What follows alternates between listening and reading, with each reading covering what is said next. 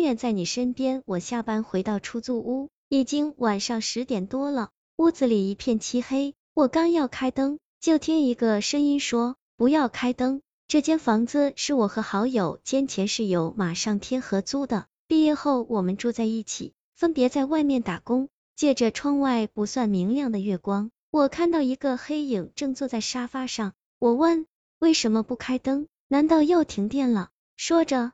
我走到沙发前坐下来，你在这里干什么？难道就是为了等我？告诉我停电了。我对马上天的行为感到哭笑不得。他没有回答我的问题，而是说，当你不知道屋子里发生了什么的时候，千万不要开灯。我一愣，你这话是什么意思？随即，他竟然给我讲了一个恐怖的故事。故事的主角是一个刚毕业的男生。他也和室友一起在外面租了房子。这天晚上，男生回到出租屋的时候，见屋子里伸手不见五指，刚要开灯，就被人制止了。不要开灯，声音有些低沉。他一怔，转过身，看到客厅里坐着一个黑影。他长出一口气，埋怨室友吓了自己一跳，并问为什么不开灯。黑影说他眼睛不舒服，开灯眼睛就疼。男生虽然感到奇怪。但还是听话的，没有开灯，朝自己卧室走去。刚走到卧室门前，他就听到一阵若有若无的声音从身后传来，那声音仿佛是在极度痛苦之下发出来的呻吟声。男生停住脚步，转身向黑暗中问：“你眼睛疼的厉害吗？用不用去医院？”室友说：“我没事，明天就好了。你快点回房间。”男生皱了皱眉，但没说什么。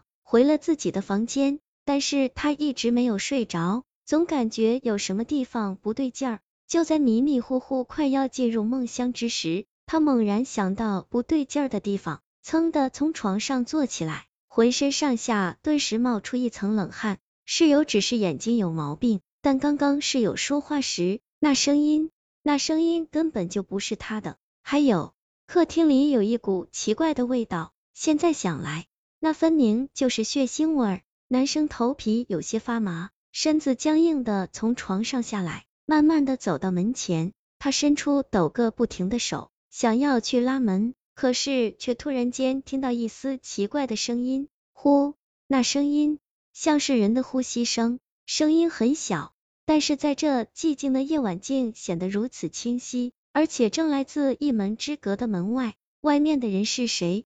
男生没有勇气去开门，伸出去的手慢慢的缩了回来。过了一会儿，他听到一阵轻微的脚步声缓缓的离去，之后是开门声、关门声。他知道那个人离开了。一整夜，男生都没敢拉开门去看看外面到底发生了什么事。天亮之后，当他打开门时，顿时被眼前的一幕惊得魂飞魄散，整个客厅仿佛变成了屠宰场。地面铺满一层已经凝固的血液，室友倒在地上，脖子还在缓缓的渗着血。室友死了，死因是失血过多。当室友被抬走后，男生才如梦初醒般明白过来究竟发生了什么事。他夜里回来时，室友已经受害了。当时与他对话的其实是那个行凶的歹徒，室友当时还活着。男生回卧室的时候听到的那声呻吟。是室友拼尽力气发出来